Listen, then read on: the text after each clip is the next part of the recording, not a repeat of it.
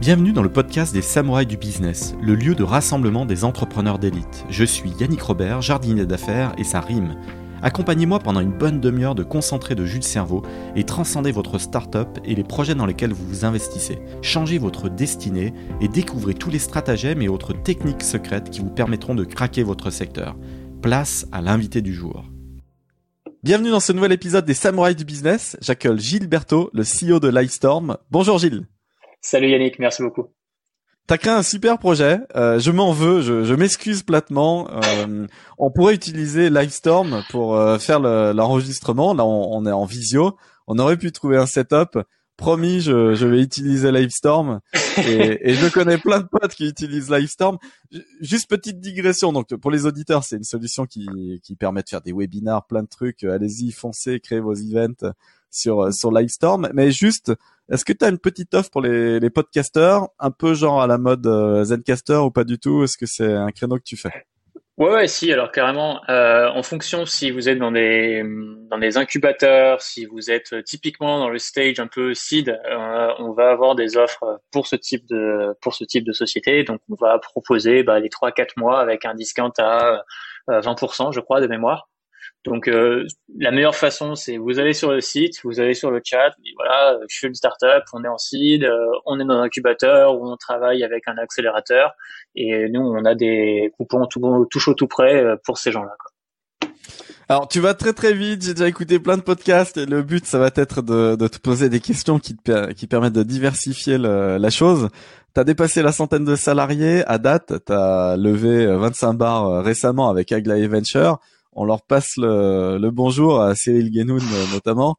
Et j'adore, j'adore avec la Venture, ils sont là euh, all-in, ça fait partie des, des fonds de VC qui, qui, bon, ils ont les moyens et puis il y a Bernard Arnault derrière, mais quand même, ils y vont. Et je note, je note aussi que généralement un fonds ne price un projet qu'une seule fois.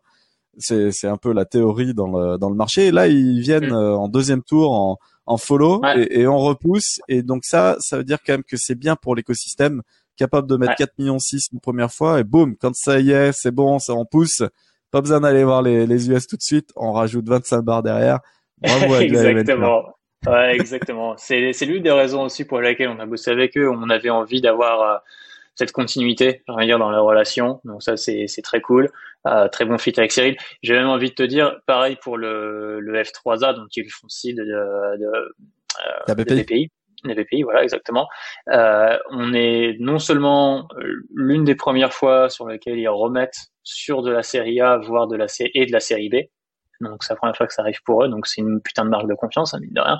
Et, euh, et surtout sur des sur, je crois, à mémoire, leur plus gros ticket sur, euh, ils étaient vraiment au taquet de ce qu'ils pouvaient faire euh, sur ce truc. Donc c'est, il y a, y a une espèce de, de, consensus de confiance autour du board. Vraiment, c'est, on, on est ravis quoi. J'ai jamais posé la question directe, même si je, connais plein de gens qui qui, ont euh, qui ont la BPI au capital, mais en termes de gouvernance, c'est souple, c'est comment ça? Alors, je, je, je, peux pas, tu, tu comprendras que je peux pas forcément rentrer dans les méandres du board, euh, publiquement comme ça, mais ce que je veux, enfin, ce que je dis toujours, en tout cas, sur les gens qui nous accompagnent sur le, à la BPI, c'est vraiment, enfin, faut, vous fiez pas, vous fiez pas à l'étiquette BPI, vous fiez pas à l'étiquette euh, banque ou j'en sais rien. Enfin, vraiment, je pense que les, les parmi les meilleurs investisseurs seed de Paris sont en l'occurrence F3A et, euh, d'ailleurs série A, série B parce que on a vu cette continuité aussi sur les sur les sur les fonds euh, grands frères et, et, parents encore. Donc c'est donc vraiment il y a une euh, j'ai enfin j'ai énorme, je suis très très proche de ces gens-là et et, et je dirais pas que Yesieux, enfin, c'est pas forcément des gens qui ont la réponse à tout opérationnellement et c'est pas forcément ce que je leur demande. Il y a euh, d'autres invests qui sont là spécifiquement pour ça, mais ils ont une capacité à te faire poser les bonnes questions et je te promets qu'en fait en réalité c'est ça, a énormément de valeur et j'ai retrouvé ça chez personne d'autre. Donc euh, si vous avez l'occasion de bosser avec les BPI en cible, mais juste vous privez pas quoi. Voilà. Bah, surtout qu'il voit tout l'écosystème dans sa globalité, donc en termes de prise de recul, c'est pas mal. Il voit les très très très grosses euh, PME françaises et puis et puis ils participent à l'écosystème et puis ils font éclore euh, en early stage ou pas. Euh, donc c'est c'est c'est quand même beau. Tu si si on se remémore et c'est un peu l'objectif du du podcast, tu lances en 2016. euh, quand même, t'aurais pu euh, ne pas arriver à une aussi belle réussite ou pas. Qu'est-ce qui a vraiment joué les 18 premiers mois? Qu'est-ce qui a, qu'est-ce qu'il fallait surmonter? Non, mais on a eu, enfin, je, c'est pas, c'est vraiment pas la fausse modestie quand je dis ça, mais ce que j'en suis absolument convaincu qu'il y a quand même une espèce de d'alignement désastre euh, et, et, une vraie part de chance entre guillemets, dans la mesure où toutes les emmerdes que tu as quand tu démarres en, tant que founder, 80% on ne les a pas eu. On les a pas eu. Parce que, pour te résumer, tu vois, typiquement, souvent les mecs galèrent à trouver un CTO. J'ai pas eu ce problème parce que j'ai trois associés, parmi les trois, il y avait un CTO. Nickel. Euh, le deuxième problème, c'est que les mecs s'entendent pas et qu'ils se connaissent pas. J'ai pas eu ce problème. C'était des mecs avec qui que je connaissais depuis trois ans, quatre ans, et on avait déjà fait tout un tas de projets ensemble, euh, des stages ensemble. Donc tu vois, on se connaissait vraiment bien. On sortait d'école. Euh, troisième sujet, la thune, le confort perso. On sortait d'école. On était alternant. J'ai envie de te dire, passer d'alternant à Pôle Emploi, en réalité, ça change pas grand chose.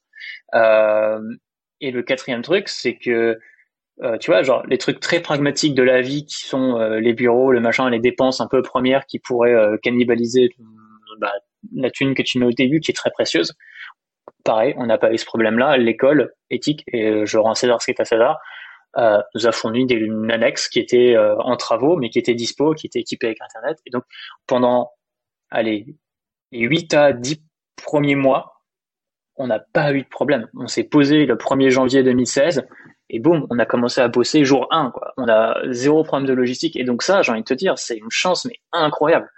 Après, le reste, le truc qui a, que, que peut-être on peut s'attribuer sur le, sur, le reste de l'aventure, euh, enfin, sur les dix mois euh, qui, qui, ont, qui ont suivi, c'est, je pense, on s'est vraiment focus, quoi. C'est juste qu'on s'est dit, bah, on va, on va construire un produit, le, on va, c'est le, le fameux truc du MVP, quoi. Tu conduis le truc euh, de base, qui fait le truc minimum que tu veux démontrer, mais qui marche vraiment bien.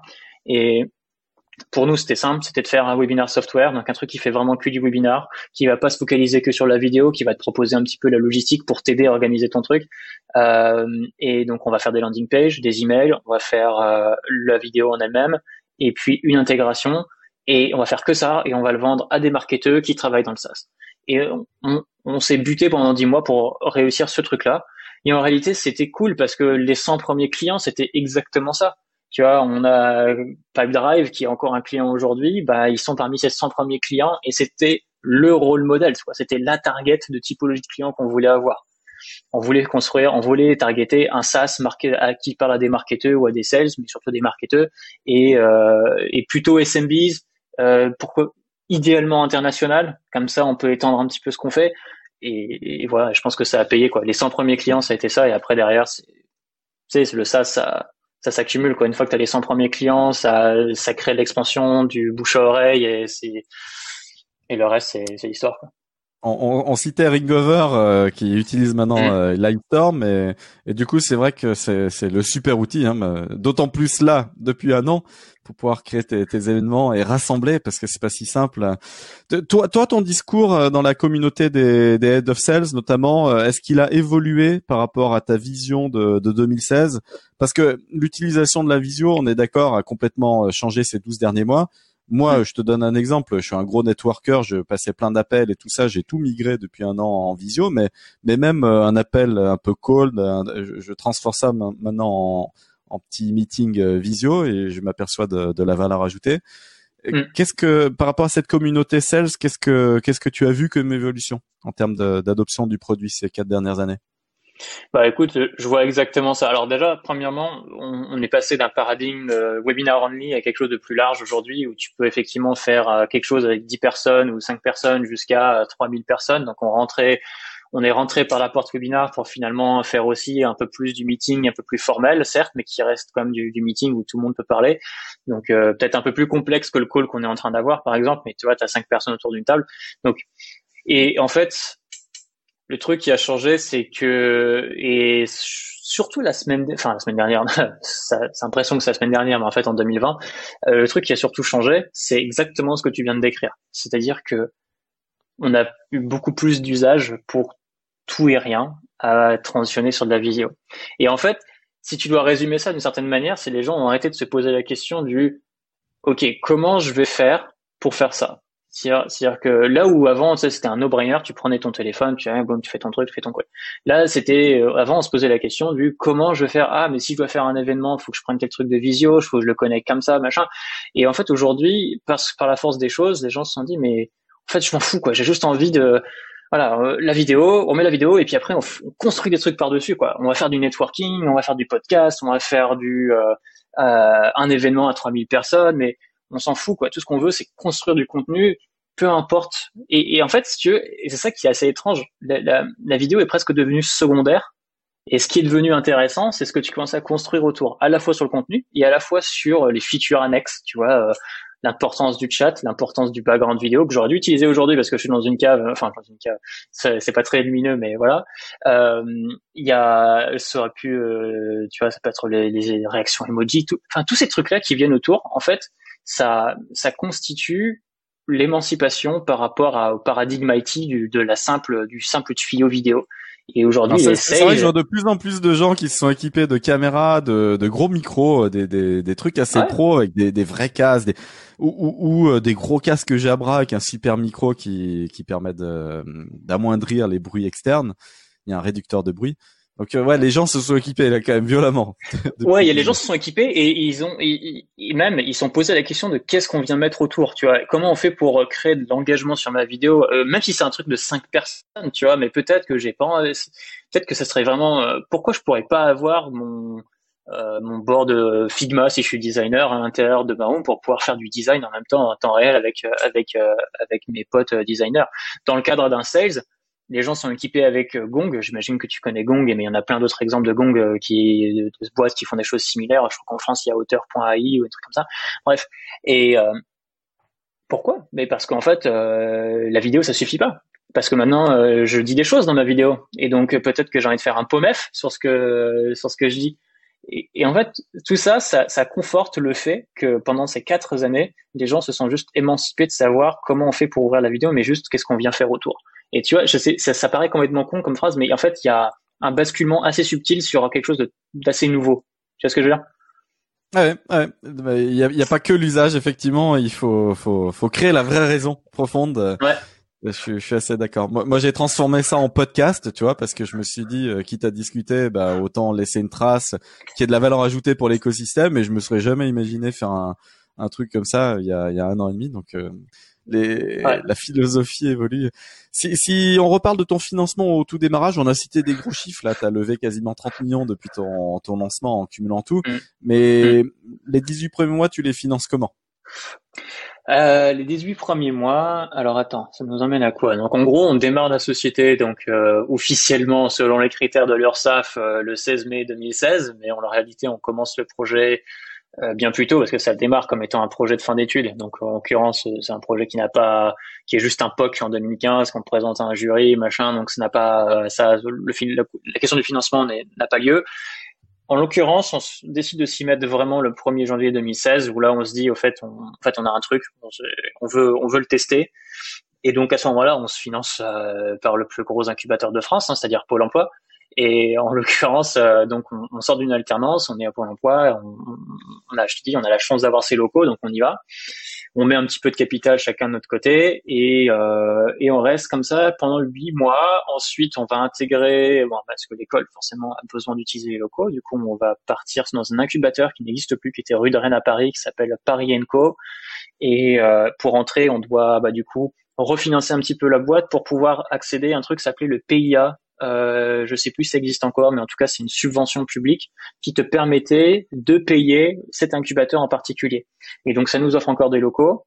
À partir de ce je, je, vois un petit Sidrand en avril 2017. Est-ce que c'était et en même temps, du coup, au moment où on rentre, on décide de faire un seed round. Euh, déjà un pour euh, parce qu'on arrive au bout de Pôle Emploi et qu'il faut bien commencer à se payer, et puis euh, parce que euh, voilà, on a besoin d'embaucher aussi. On était un petit peu sous l'eau, donc on fait un tour de 500 k avec le bah avec BPI en l'occurrence avec F3A et avec euh, deux angels donc avec Thibaut Elzier qui est le patron de Defenders et avec Eduardo Ronzano qui est l'ancien CEO de Keldoc et qui est aujourd'hui Angel euh, je crois même qu'il a monté un fonds et, euh, et donc voilà donc fort de mes comparses on reste deux ans avec ce cash jusqu'à la Serie A qui a lieu en 2019 qu'on fait avec Aglaé. Donc c'est là qu'on rencontre Aglaé en juin 2019 et on lève 4 millions 6. Très, très, très, efficient, hein, 500 000, euh, c'est, c'est bien. C'est, c'est la, c'est la marque de fabrique. Ouais. ouais. Tilbois Elzière, Tilbois Elzière, tu, tu, tu l'as rencontré comment et, recommandation de quelqu'un ou tu le connaissais déjà d'avant C'était, euh, tu sais, j'ai fait mon alternance chez Mention, euh, Boîtier Founders, donc euh, j'ai envie de te dire, c'était un peu le, le réseau organique euh, que je connaissais, en tout cas au tout début de, de mes aventures startup. Je connaissais j'ai appris à connaître le CEO de Mention, donc Mathieu Vaxeler, et donc par lui, j'ai pu rencontrer euh, Thibaut Elzière, et puis on a discuté, puis fil en aiguille, bah Thibaut est venu rentrer au capital.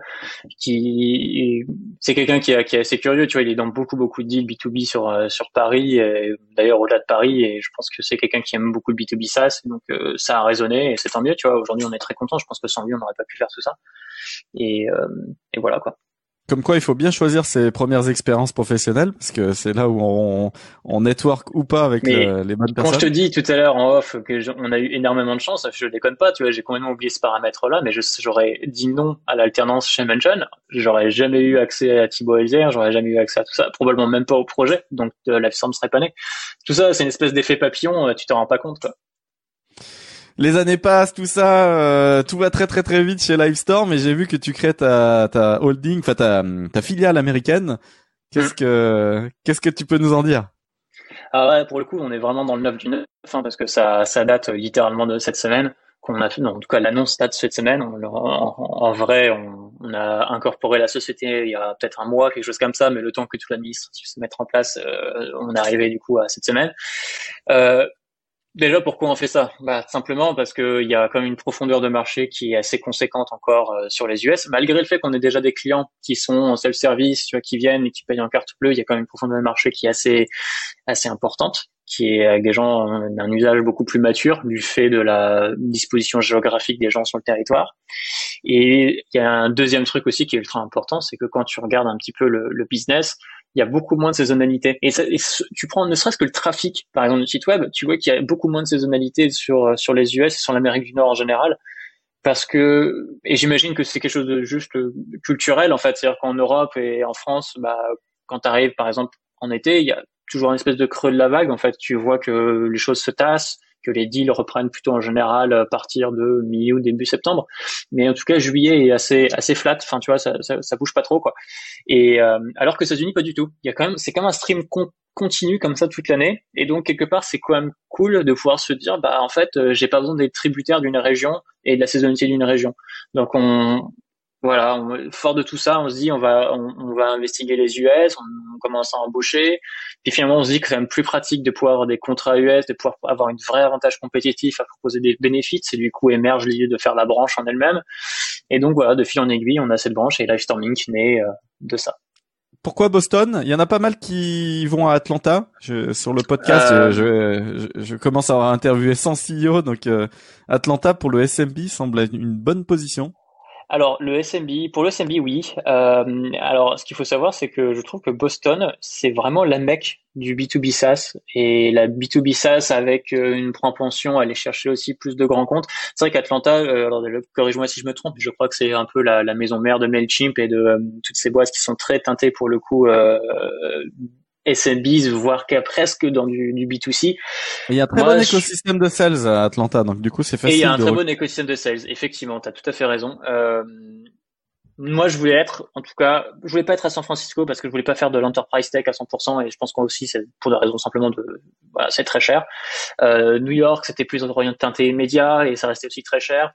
Euh, Boston, il y avait il HubSpot, il y a Drift, il y a, il y a toutes ces boîtes B2B SaaS que qu'on connaît tous et qu'on aime bien et qui font à la fois du SMB mais à la fois de l'enterprise. Donc je, trouvais l'écosystème beaucoup plus attirant et j'ai eu confirmation de quelques VC que j'ai pu rencontrer. Donc on s'est dit vas-y on y va et ça semblait tout à fait naturel. Mais la question d'Atlanta s'est posée. Atlanta est un très bon choix aussi d'ailleurs. Comment ça se prépare Moi, euh, Vraiment, je, je côtoie plein, plein, plein de gens qui se disent c'est parti, on est mûr, on va faire l'international. Alors, on met un petit pied à Londres. Euh, généralement, on se fait des déboîter et, et on revient. Euh, L'Allemagne, allez hop, on y va, on met les, les 3-4 millions, on va tenir 3 ans. Et là, pareil. Alors, mais là, là, on prend une grosse claque, alors que à Londres, on se la prend un peu moins. Et les US, les US, je vois quand même pas mal de gens qui l'adressent juste de manière naturelle comme ça, sans mettre le pied là-bas. Euh, mais bon, ça grossit pas, mais sans prendre non plus de grosses claques parce que c'est quand même large, donc on, arrive à être euh, héroïste malgré tout. Comment toi tu le tu l'as construit? Tu l'as dit là, tu tu l'as mûri, c'est récent et je pense que la levée de, de 25 millions aide, mais parce qu'on n'y va pas comme ça euh, sans moyens. comment ça mûrit ce projet? Ouais, ouais, bien sûr. Bah, écoute, enfin, nous, on se situe un petit peu dans la catégorie du ça s'est fait un peu tout seul. Et en fait, comme je te disais, on a une bonne partie de, notre revenu qui vient du self-service. Donc, le self-service, pour ceux qui comprendraient pas, c'est vraiment à la Netflix. Quoi. Vous arrivez sur le site, vous mettez votre carte bleue et vous parlez pas à un commercial et ce truc se fait tout seul. Donc, c'était le fait qu'on ait cultivé ça depuis le premier jour, en parlant anglais systématiquement, que ce soit sur la communication, le site web, on s'est on, on s'est positionné naturellement sur des cibles internationales. On a parlé en anglais, on a ranké sur des keywords anglais et donc sur des bah, sur des cibles anglophones. Et euh, naturellement, comme ça, euh, tu vois, autour de la levée dans, du seed round, donc 2017-2018, on a 80% de notre chiffre qui vient en fait de l'étranger et que 20% en France. Sur le ce qui vient à l'étranger, on a déjà 20%, euh, quelque chose comme ça, qui est qui provient de l'Amérique du Nord. Et mais tout ça s'est fait un petit peu organiquement parce qu'on a travaillé sur des plateformes comme Cora, euh, Cora.com de questions-réponses, euh, sur Captera pour faire la promotion des softwares, parce qu'on a fait du SEO en anglais, des choses comme ça, et tout ça mis bout à bout, voilà, ça, ça, ça s'est fait un peu tout seul. Euh, même aujourd'hui, encore aujourd'hui, bah, les États-Unis, ça représente plus ou moins donc 20-30% de, de, de, ce qu'on fait en self-service. Et en fait, la question de pourquoi quasiment un millier de clients alors, parce que je tu, tu avais dit que tu étais à 3500 clients lors de ta levée en novembre 2020. Donc, bien plus, bon, bien plus. Ah voilà. Oui. Mais, mais oui. Ah oui. ah, je ne sais euh, pas. J'ai pas tes chiffres à date. Hein. mais euh, oui, oui, non, mais bien sûr. Enfin, c'est ces ordres d'idées là, bien évidemment. Et euh, et en fait, le, en fait, la question, pourquoi euh, tu pourrais me dire, bah oui, mais du coup, c'est con, pourquoi tu auras un bureau et pourquoi tu vas aux États-Unis si tu as déjà des gens qui organiquement sont là-bas? Mais en fait, le seul service, c'est c'est pas une fin en soi. C'est-à-dire qu'aujourd'hui, si tu décides de mettre des commerciaux sur le territoire, c'est pour aller chercher bah, des deals plus gros, pour aller chercher euh, de l'expansion sur ces deals aussi qui préexistent, et pourquoi pas aller chercher dans le self-service des opportunités business. Tu vois, qui te dit que parmi les euh, 1000, 1500, 2000 personnes qui utilisent Livestorm aux États-Unis, est-ce qu'il n'y a pas quelqu'un qui serait prêt à payer 10, 20 fois, 30 fois plus cher en réalité? Et donc, en fait, quand je dis profondeur de marché, c'est à la fois profondeur en new, mais profondeur en upsell. Et voilà. Donc c'est pour ça que Livestorming. Souvent, je pose des questions sur les sur les aventures entrepreneuriales et en fait, tu vas être une exception, euh, Gilles. Je t'explique pourquoi. J'ai l'impression que pour ton aventure à toi, en fait, euh, tu l'as dit, l'alignement des, des étoiles a juste été idéal. Et hmm. parce que souvent, je dis voilà, quels obstacles t'avais à craquer, tout ça. Et toi, j'ai l'impression que tout allait hyper vite. tout ça embrayé immédiatement. Alors je te pose la question quand même, euh, ça, ça, mérite toujours de prendre un peu de recul. What could hmm. go worse? Qu'est-ce qui pourrait euh, déraper tout d'un coup? Parce que bon, là, tu as eu le vent en poupe euh, à fond, euh, l'usage vient, la pandémie, tu, tu, tu es Covid-proof, pas de manière volontaire, mais voilà, c'était juste idéal. Et hmm. what could go worse? C'est une très bonne question et pour être honnête, je me la pose assez souvent en me disant parce que en fait c'est très cool comme question parce que ça te ça te force à te dire ok à te relativiser et quand les quand les choses te semblent ne pas aller bien et tu te dis mais en fait est-ce que vraiment c'est moi qui en fais des tonnes et en réalité euh, c'est un petit bump sur la sur la route ou est-ce que c'est vraiment parce que tu es au fond du trou? Bon, en réalité dans 99% des cas, c'est un petit bump sur la route, c'est une turbulence, c'est ni plus ni moins quoi. Mais qu'est-ce qui pourrait nous arriver de vraiment vraiment relou? Bah, déjà, le premier risque qui est évident, c'est qu'on n'est pas dans un océan bleu. Hein, on va pas se mentir. Euh, tu es vraiment sur un marché où tous les semaines que Dieu fait, tu as un nouvel, nouveau tool vidéo qui apparaît peu importe ce que pour du meeting, pour faire du webinaire, pour faire du workshop, pour faire ce que tu veux, peu importe, euh, tu as un truc qui apparaît. Donc quelque part, il y a cette capacité de un à pas savoir gérer correctement ton positionnement, à pas, pas réussir à créer une marque.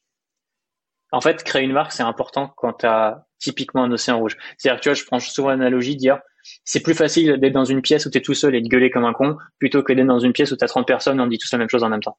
Et en fait, c'est un peu la même chose. Nous, si on n'est pas capable de créer notre propre pièce où on parle tout seul, et on, où les gens ont envie de rentrer parce qu'il y a la lumière, il y a quelqu'un qui parle tout seul. Et ben, et donc l'analogie que je veux faire, c'est créer son propre marché et créer son propre positionnement.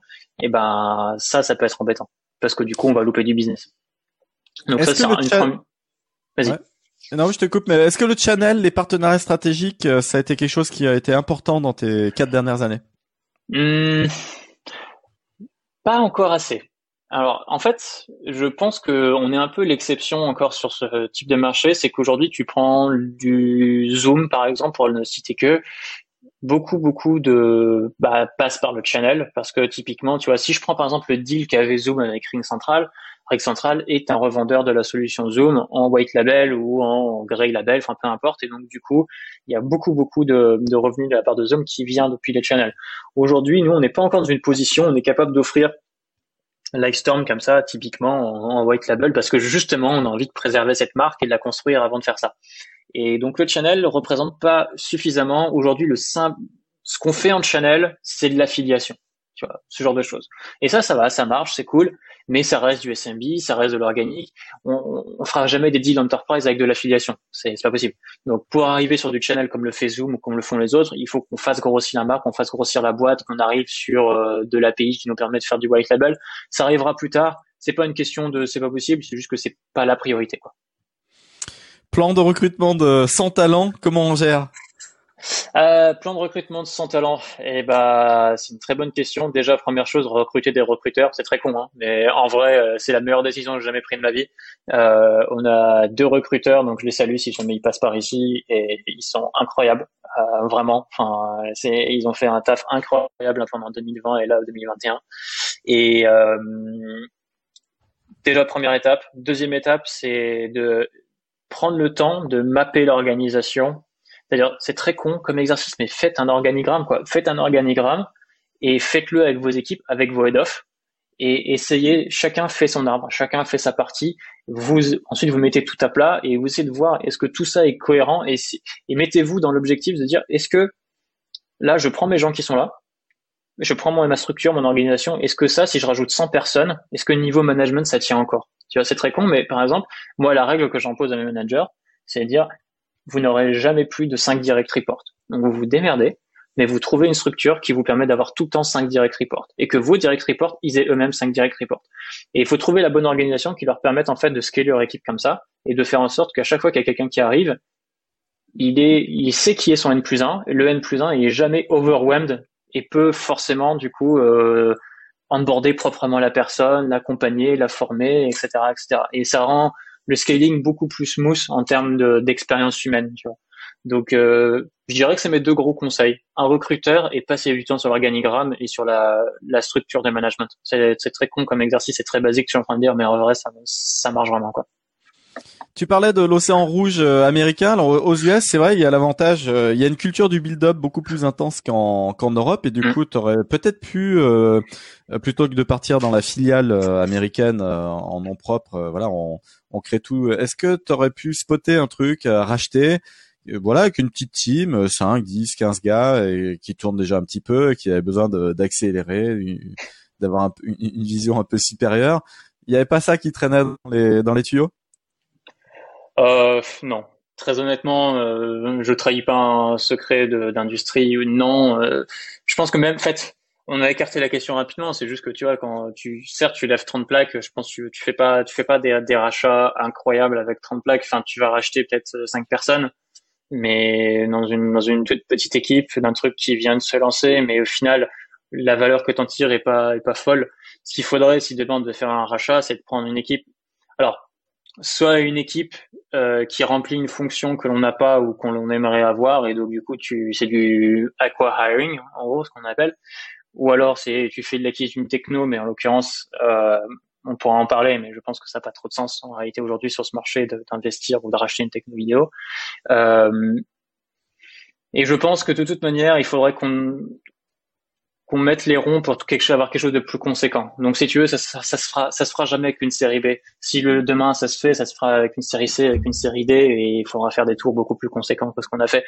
Donc euh, non, pour avoir pesé le contre assez rapidement, le pour et le contre assez rapidement, c'était plus simple de faire le tour qu'on a fait et de faire les embauches nous-mêmes. Puis mine de rien, c'est quand même mieux d'un point de vue fit et culture plutôt que de faire un pari sur 5 à 10 personnes d'un coup que tu connais finalement pas très bien, quoi.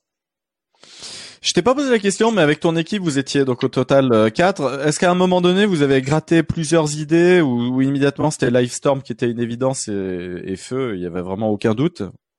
Putain, j'ai filé un scoop. Euh, non, Livestorm n'était pas forcément l'idée de départ.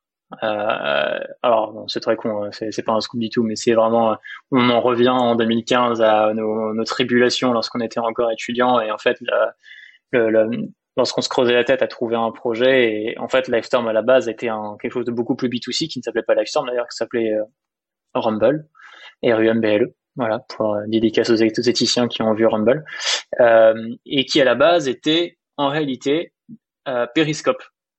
Sauf que c'était Periscope avant une semaine avant que Periscope sorte et avant que Meerkat sorte. Et du coup, le truc est sorti et on s'est dit mais merde, c'est exactement ça. Et puis on a vu le truc complètement décoller et on s'est dit bon bah ça n'a aucun aucun sens quoi. Puis Meerkat est arrivé derrière, voilà pour euh, feu Meerkat et voilà quoi.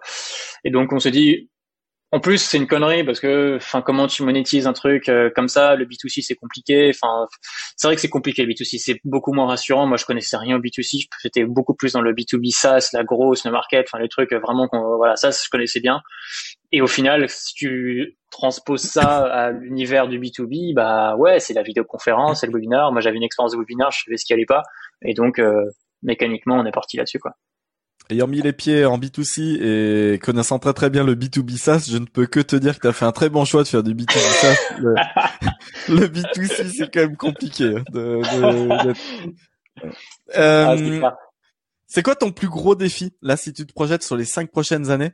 Vraiment euh, euh, exercice de projectif, quoi. Tu vois ce que je veux dire? Ouais, ouais. Euh... Bah, je pense qu'en fait, ouais, les, les, le, plus gros défi, en dehors des, des targets qu'on s'est mis niveau revenu, qui sont quand même des, des, bonnes grosses targets, j'arrive pas à choisir. Bon, il y en a, il y en a une. C'est ce que je te disais au début. C'est en fait, on a, on, a vite créé, créé une position de leadership. A un vrai, un, vrai goal marketing qui en plus est difficile à mesurer parce qu'il est un peu intangible. Mais c'est de, de créer une vraie position de leadership sur un marché que l'on qualifierait comme étant la seconde vague du web conferencing qui existe depuis 30 ans, tu vois. C'est de se dire, on va nommer ce marché, on va lui donner un nom, donc une vraie catégorie de produits qui n'existait pas avant et qui symbolise un petit peu ce que nous on fait sur ce marché-là. Et ça, c'est un putain de défi parce que mine de rien, il faut savoir l'expliquer beaucoup mieux que ce que je le fais là. Il faut savoir le définir avec des critères très tangibles qui va être repris par Gartner, par Forrester, plein plein d'autres. Le l'idée et en plus derrière faire en sorte que tu as des concurrents à toi qui viennent se mettre dans ce même segment et du coup qui légitiment eux-mêmes ce que tu viens de faire. Et tu vois, c'est typiquement ce qu'a pu faire euh, euh, Drift, par exemple pour ceux qui connaissent, qui est un concurrent d'Intercom, Drift ne se qualifie pas comme un live chat, ils appellent ça je sais plus quoi, mais ils ont créé cette catégorie de marché. Je crois que c'est euh, conversational marketing, un truc comme ça. Et du coup, iAdvise le fait aussi. Euh, alors je dis pas, je sais plus si c'est iAdvise ou Drift qui l'ont fait. Euh, désolé iAdvise si c'était vous, mais ça, Intercom le fait aussi. Enfin, tout le monde s'est vraiment rangé derrière cette nomenclature. Donc ça, c'est un premier gros défi qui va être important. Et le deuxième, bah, c'est les US. Hein, on va pas se mentir. Enfin là aujourd'hui, créer une équipe US qui marche, qui tourne, qui scale et qui fait au moins autant de revenus que ce qu'on fait en Europe euh, sur sur du compte euh, mid market enterprise, bah ouais, ça va être ça va être un bon délire quoi. T'as échangé avec quel CEO qui avait fait les US français, hein, qui, qui, euh... ont vraiment mis le pied outre-Atlantique et qui, qui sont allés franco. Hein. Un qui est vraiment dans les actualités en ce moment, Jonathan Cherki. Voilà, qui a fait du coup le fameux tour de 500 millions d'euros, voilà, le plus gros retour French Tech ever quoi. Ok. Et, et, tu en as tiré quoi euh, Ça t'a rassuré Tu t'es dit oula attends, il y a quand même pas mal de challenges parce que je je, je connais pas l'envers du décor, même si je l'invitais, euh, Jonathan, euh, je lui tendrai une perche, mais. Bah, j'en suis ressorti à chaque fois à l'école en disant putain, j'en suis encore loin quoi. Donc c'est ouais ouais clairement. Enfin, c'est c'est assez. Ce qui est cool en fait, c'est que c'est des mecs qui ont pavé un peu la voie dans la mesure où ils ont vu toutes les galères, toutes les emmerdes et ils n'ont pas forcément réponse à tout. Ils ont fait aussi des erreurs, bien évidemment, mais du coup, ça, ça, te donne un semblant de un semblant de guideline, un semblant de, de, de, chemin à suivre. Et donc ça, c'est quand même cool. Tu vois, je sais que je peux, le, je sais que je peux envoyer un email et puis il me donnera deux, deux trois tips. Donc ça, c'est quand même vachement agréable. Et ce que j'en ai ressorti aussi, c'est que ça coûte cher. C'est ça. Oui, ça, c'est un retour partagé.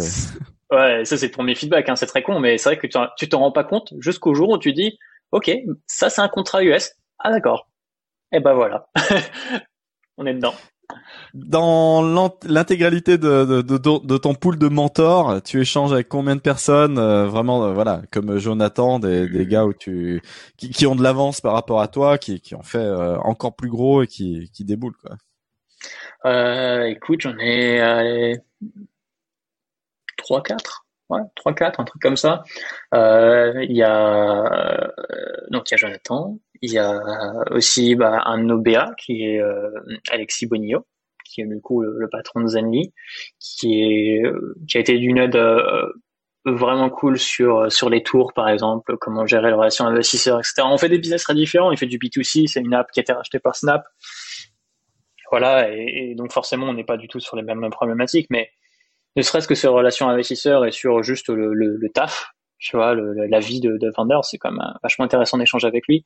Le, et qui j'ai pu, bon, il y a nos, il y a Eduardo Ronzano qui est voilà un DBA historique euh, et puis bon nos invests je les mets dans une case à part mais évidemment et je dirais le dernier qui est pas il est pas au capital c'est c'est une sorte d'ami de la boîte si je peux appeler ça comme ça on a des amis de la boîte et l'un des amis de la boîte c'est euh, donc je renseigner ce qui est à César hein, c'est Stan Massuras chez Intercom qui est le patron des sales et des partnerships Europe chez, chez, chez Intercom qui me suit depuis le début qui est d'une aide incroyable. Le mec donne de son temps pour venir nous voir, pour nous parler, pour euh, aider euh, les, les, gens en market, les gens en sales.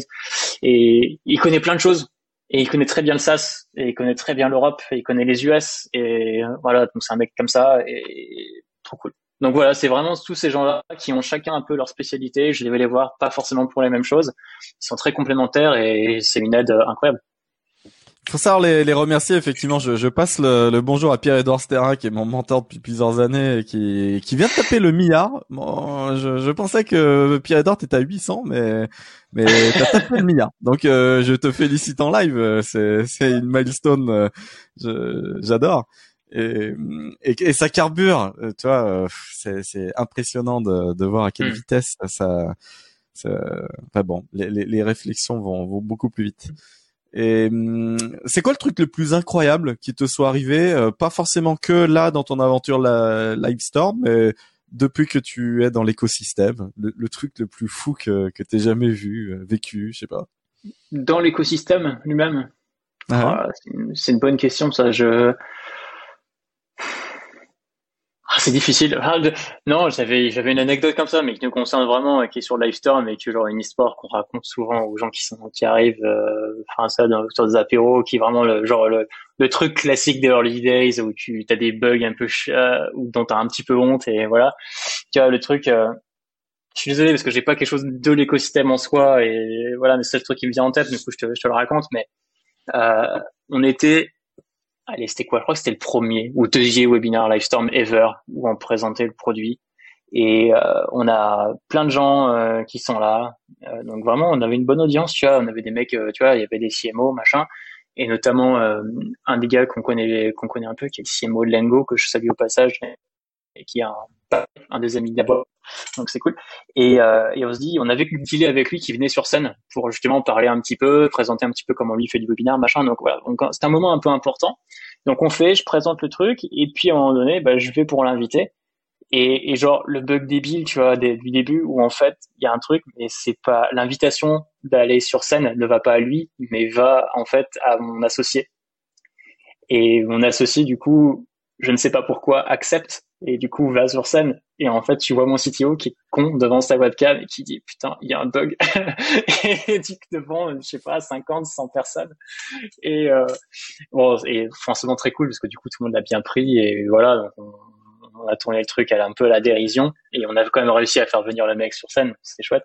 Mais tu vois c'est des petits trucs un peu shame du, du début et au final qui marquent euh, qui te marque au début et tu dis voilà ma vie est finie et au final regarde hein, tu vois on s'en sort pas trop mal donc euh, faut pas faut pas trop s'attarder dessus quoi. Je, je la raconte peu, mais, mais je la replace ici. Moi, c'est une journée en décembre 2010. On achète des tickets à 900 euros la veille pour aller euh, à la conférence de Loïc Lemer, le web 2010. Le, le summum à l'époque. Voilà, c'est, le truc numéro un, l'event. Tout le monde est là-bas. On claque les 900 boules avec mon associé Camille. On se déplace. On doit aller euh, rencontrer Corben. On le voit pas de la journée. Je, je parle euh, au fondateur de Foursquare pendant une demi-heure, trop génial. Je serre la main mm. à Xavier Niel pour la toute première fois à ce, moment-là, de Marc Simontini. Je rencontre Jean, Jacques Antoine Grandjean pour la première fois. Des journées, mais de de dingue. Et, et, et, on se barre, on n'a toujours pas vu Corben. On est passé à la télé comme par hasard. Il y a des caméras, on, on passe à la télé avec mon associé. des trucs de dingue. Ça n'existe plus ce, genre de choses, même à Vivatech. Et, et là, euh, et là, Corben, on le voit juste en partant. C'est-à-dire, on se barre. Et, en fait, pour moi, c'est un truc, mais game changer. Enfin, si, si, si on se barre 30 secondes plus tôt, mais vraiment 30 secondes plus tôt, et que je rencontre pas Manu, c'est c'est c'est c'est ouf. Bon bref. Ah, putain, c'est ouf les, les, les, petites coïncidences, les petites euh, les petits trucs de l'univers comme ça, c'est c'est ouais. Bon.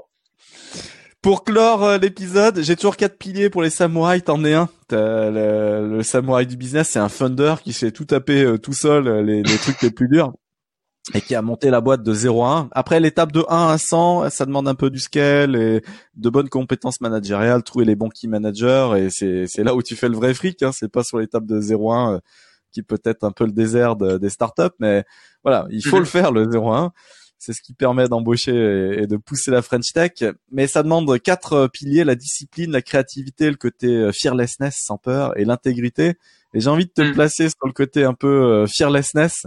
J'ai l'impression quand même que tu dois avoir un super instinct parce que pour avoir un alignement des planètes euh, aussi fort, c'est est-ce que, euh, comment ça se passe je suis, pas, je, je suis pas tout seul dans la barque. Hein, C'est-à-dire qu'au bout d'un moment, à la base, je suis un mec quand même assez prudent. C'est ce qui me qualifie. Euh, alors, le prudent, ça veut pas forcément dire manque d'ambition. Hein. Souvent, les gens ont cet autre cas. Mais euh, j'ai la chance aussi d'avoir euh, quand même quelques têtes brûlées dans dans l'équipe de Founder et les mecs me disent ouais on s'est tous poussés un petit peu euh, bonhomme à en disant allez les gars on y va et puis euh, et puis voilà quoi et donc je pense que j'aurais pas eu cette impulsion je l'aurais peut-être pas fait tout seul mais mais oui je pense que ça nous qualifie bien en tant que groupe de quatre je pense que ça nous qualifie bien et tu, tu apprends euh, le, le, mieux où? Tu, tu es sur Clubhouse, tu écoutes des podcasts, tu lis des livres, tu des, des trucs sur Medium, même si c'est un peu déclinant. Hein. Euh, Ouais, c'est pas faux. Euh, ouais, les podcasts. Au début, c'est vrai que je consommais beaucoup, beaucoup de podcasts. Euh, business, un petit peu moins, parce que du coup, euh, c'est vrai que lorsque tu fais la vaisselle, t'as pas forcément envie de te replonger un peu dans tes problématiques de business. T'as peut-être envie voilà, de, changer un petit peu. Mais en tout cas, de, comme tu dis, dans l'étape 0 à 1, j'ai quand même appris pas mal de trucs sur les podcasts. Euh, podcasts US, surtout, euh, assez peu. Il y en avait assez peu à l'époque, en tout cas, euh, en, en, France. Et sur le, et sinon, aujourd'hui, bah, Aujourd'hui, c'est juste en, rencontrant, en faisant ce genre de ce genre de call, en rencontrant les gens, en allant pinguer euh, des mecs qui m'ont fait avant toi et qui peuvent un petit peu te raconter. Donc euh, aujourd'hui, c'est plus dans la relation interpersonnelle directement. Ouais. Eh ben écoute, je te remercie pour ce super épisode. Euh, Merci. Les, les, podcasts, moi j'y crois à fond. Je pense qu'il y a encore pas mal de place. Moi, je vais être le premier podcasteur français à atteindre les 1000 épisodes, les 1000 interviews de, de 1000 CEO différents. Il y a Joe Rogan aux États-Unis. Là, euh, tu es le 99e et, et, voilà que je diffuserai parce qu'en fait j'ai des trucs où je monte et j'en ai déjà enregistré plus de 100 mais j'ai des trucs avec euh, quelques décalages. Mais voilà. et, et, là je viens d'en faire 50 euh, euh, je veux pas te dire de conneries mais je crois 59 en deux mois donc je suis quand même assez intense toi c'est ah C'est-à-dire, je peux, ouais, ouais, je peux, je peux, je peux être numéro un français d'ici décembre, en fait, en termes de. Et, et l'audience a carrément poussé là. Je, je, j'avais une petite audience l'année, l'année dernière. Et, là, je suis à 13 000 auditeurs, donc je vois que le nombre d'épisodes, plus bah effectivement chaque invité invite aussi sa communauté, ça fait quand même grosse boule de neige et ça, ça peut aller. Ah bah il y a pas de secret. Hein. J'ai l'impression qu'il y a pas de secret. C'est plus tu fais du contenu, plus tu fais, plus t'invites, plus ça. Euh, enfin voilà quoi. Et après c'est juste de la patience et de la consistance quoi. Il y a pas de. Exactement. Si tu connais plein de CEO hyper talentueux, tends la perche. Euh, toi, je fais passer plein plein plein de monde, tous les tailles de, de boîtes, euh, plusieurs centaines de millions de valos, et tu tu en feras partie. Et et Anthony Bourbon de, de Feed en fait partie aussi. Enfin bon, bref, mais aussi early stage, tu vois, des, des, des petits gars comme euh, le fondateur de Papille, Papépi, excuse-moi, des petits mm. bonbons et tout, mais j'y crois. Mais ce genre de DNVB, mais j'adore, j'adore. Ouais, c'est vrai qu'on n'en parle pas assez. On n'en parle pas assez. Et on, on vrai. Alors qu'il y a des trucs assez cool qui se font en fait euh, sur des choses plus matérielles, on va dire. C'est vrai. Eh ben, je te remercie. Plein de bonnes choses, Gilles, pour ton année 2021. Tu cartonnes et tu fonces, mais je suis sûr qu'il y aura encore plein de super posi enfin, surprises positives. Et les US, vas-y, vas-y. Ouais. montre-leur, montre-leur la French Tech comme il est fort. Allez, merci beaucoup. Merci, Gilles.